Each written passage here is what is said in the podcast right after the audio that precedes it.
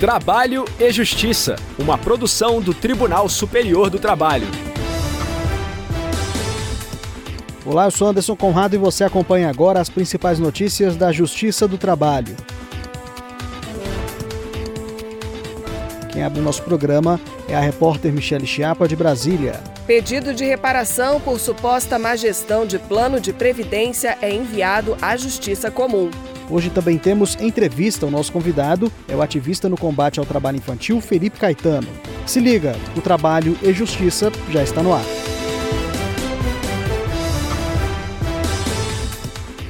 Quinta turma do TST remeteu à Justiça Comum um pedido de reparação por danos morais e materiais decorrentes de descontos feitos pela Petrobras para equacionar déficit da Petros, que é a entidade de previdência complementar da empresa. A repórter Michelle Chiapa traz mais informações sobre o caso.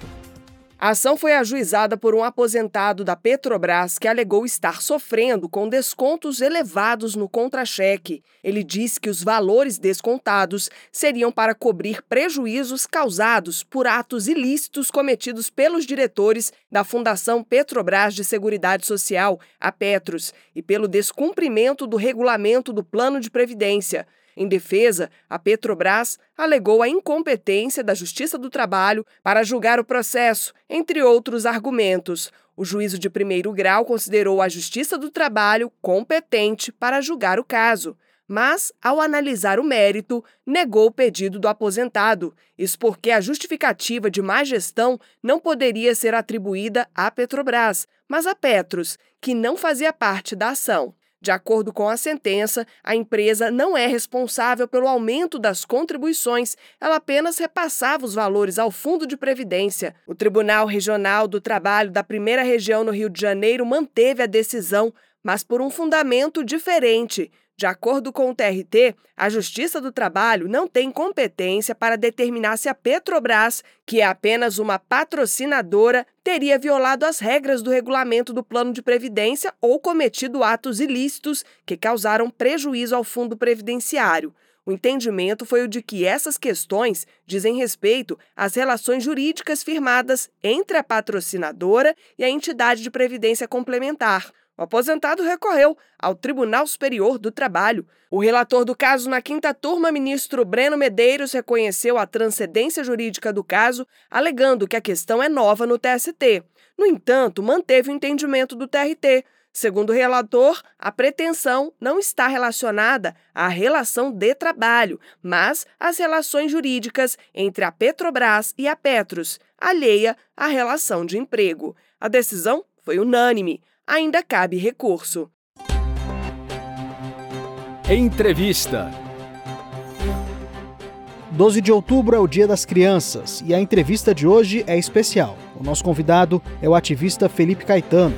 Com apenas 21 anos, ele possui uma trajetória de luta e de transformação social voltada para o enfrentamento do trabalho infantil. Acompanhe com a repórter Evne Araújo. Felipe Caetano, muito obrigada por aceitar nosso convite. É um prazer tê-lo no nosso programa. Agradeço o convite, é uma honra participar aqui desse programa tão maravilhoso do Tribunal Superior do Trabalho. Me conta, quem é o Felipe Caetano da Cunha?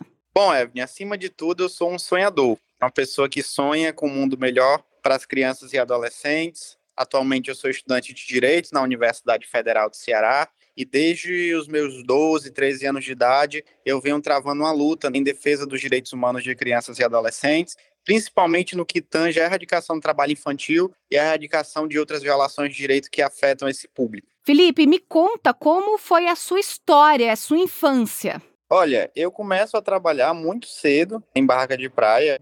Dentre esse comércio praieiro, já desenvolvi diversas atividades. Eu já catei garrafas plásticas de água mineral para vender, eu já aluguei prancha, eu já trabalhei como instrutor de brinquedos aquáticos, né? E a grande parte do trabalho que eu exerci na infância foi justamente como garçom. Servia outras as famílias que iam para a praia aos finais de semana, vendia peixe, água de coco, cerveja e etc. Né? E isso era muito comum para a galera da minha idade, né? Para as outras crianças da minha comunidade, isso era meio que o ciclo natural. E aí, participando de um programa, né, de um projeto de cidadania de adolescentes, eu me percebi enquanto uma criança, né, enquanto um adolescente com os seus direitos violados. E aí eu inicio um processo interno, né, um processo dentro da família de saída do trabalho infantil, porque imagina, se até mesmo às vezes procuradores, gente que tem ensino superior apoia o trabalho infantil, imagina para uma família que a maioria das pessoas não terminou nem o ensino fundamental, né? Então, eu começo um processo complicado de saída do trabalho infantil e de convencimento, e após conseguir me libertar do trabalho infantil, eu decidi lutar para que outras crianças e outros adolescentes tivessem a mesma oportunidade de sair dessa chaga social e também de seguir os seus sonhos, né, de fazer ensino superior, de se profissionalizar e no futuro ter bons empregos, né, boas remunerações e mesmo conseguir quebrar esse ciclo miserável da pobreza e da vulnerabilidade. Como foi esse processo, Felipe, de ativismo, né, de iniciar uma luta contra o trabalho infantil?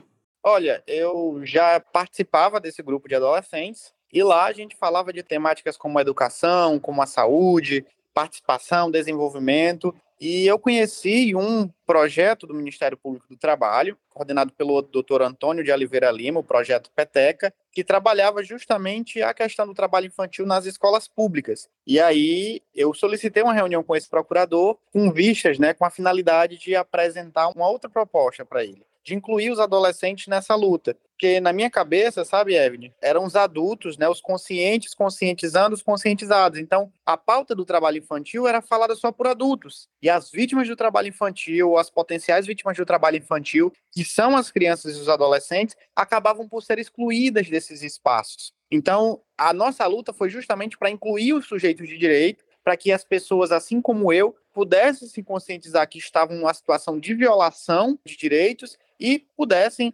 serem atores né, de combate e também se somar à luta do combate ao trabalho infantil como um todo. E me conta como tem sido o resultado disso tudo.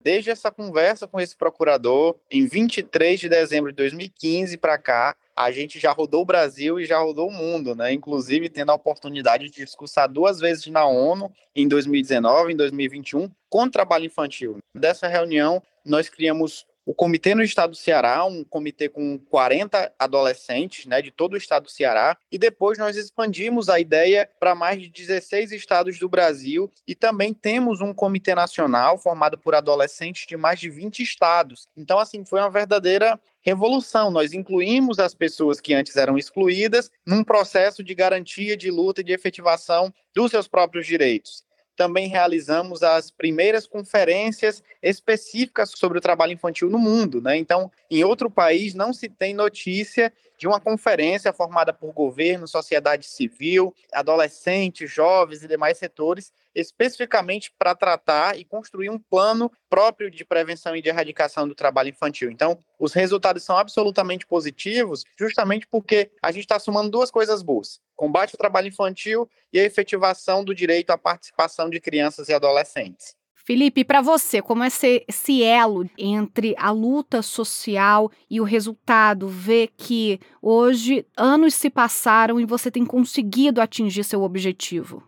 Eu fico muito realizado. Eu acho que se eu pudesse voltar no tempo e ver ali o Felipe, que estava tentando sair do trabalho infantil, estava enfrentando aquela pressão familiar, eu diria apenas continue, porque o que espera vocês lá na frente é muito mais bonito, é muito mais glorioso e é muito mais gratificante. É uma luta que a gente fica feliz. Eu acho que pagamento nenhum no mundo pode recompensar o orgulho, pode recompensar a gratidão, pode recompensar a felicidade que é quando um adolescente diz que deixou de trabalhar e que está se dedicando aos estudos, quando uma menina diz que deixou de ser empregada doméstica porque está ingressando na escola de tempo integral. Eu acho que não há dinheiro nenhum no mundo que pague essa libertação desses meninos, dessas meninas de poderem realizar os seus sonhos, de poderem sonhar. Eu falo isso reiteradamente que a nossa principal luta além de garantir uma infância plena, além de garantir uma educação integral, além de garantir o desenvolvimento, é que para esses meninos e essas meninas pobres e negros, eles tenham o direito principalmente de sonhar. Então a nossa luta também é a luta pelo direito de sonhar, porque o trabalho infantil ele mata os sonhos e também mata a carne, né? Nós temos centenas de crianças que infelizmente faleceram por conta de acidente de trabalho e por conta de algum outro resultado relacionado ao trabalho infantil. Então, nós também lutamos para que esses meninos e essas meninas tenham esse direito fundamental ao sonho, direito de sonhar. Nesse 12 de outubro, qual o recado que você deixa para nós como sociedade, o que nós podemos fazer para também sermos agentes transformadores, Felipe? Olha, o recado que eu deixo para nós adultos, principalmente, é que nós não podemos tratar as crianças e os adolescentes como o futuro. As crianças e os adolescentes são agora, as crianças e os adolescentes são hoje, são prioridades absolutas estabelecidas pela Constituição Federal. Então não é o Felipe, não é a Evne, não é o TST que está mandando proteger as crianças e os adolescentes. É a própria Constituição que diz que eles devem ser tratados com prioridade absoluta. E não há como tratar prioridade absoluta apenas amanhã ou apenas no futuro. Prioridade absoluta é hoje. Então, é o nosso dever, se a gente quiser também ter uma sociedade melhor, uma sociedade mais justa, uma sociedade mais igualitária, nós temos que começar principalmente protegendo os meninos e as meninas deste país de mazelas como trabalho infantil, exploração sexual e outras violências que tanto os atingem. Felipe Caetano, muito obrigada pela participação no nosso programa. Eu que agradeço, deixo um abraço a todos e a todas e digo que nós temos cada vez mais lutar para que, quem sabe, um dia nós consigamos erradicar o trabalho infantil de vez desse país. A edição de hoje acaba aqui. O Trabalho e Justiça teve a apresentação de Anderson Conrado, edição de Liamara Mendes, produção de Milene Teixeira e Priscila Roster, colaboração dos estagiários Jorge Agli e Milena Correa, supervisão de Patrícia Rezende e trabalhos técnicos de Rafael Feitosa e Wesley Oliveira. O programa é uma produção da Rádio TST, sob a coordenação de Rodrigo Tunholi e a supervisão geral da Secretaria de Comunicação Social do Tribunal Superior do Trabalho. Muito obrigado pela audiência. Tchau. Trabalho e Justiça, uma produção do Tribunal Superior do Trabalho.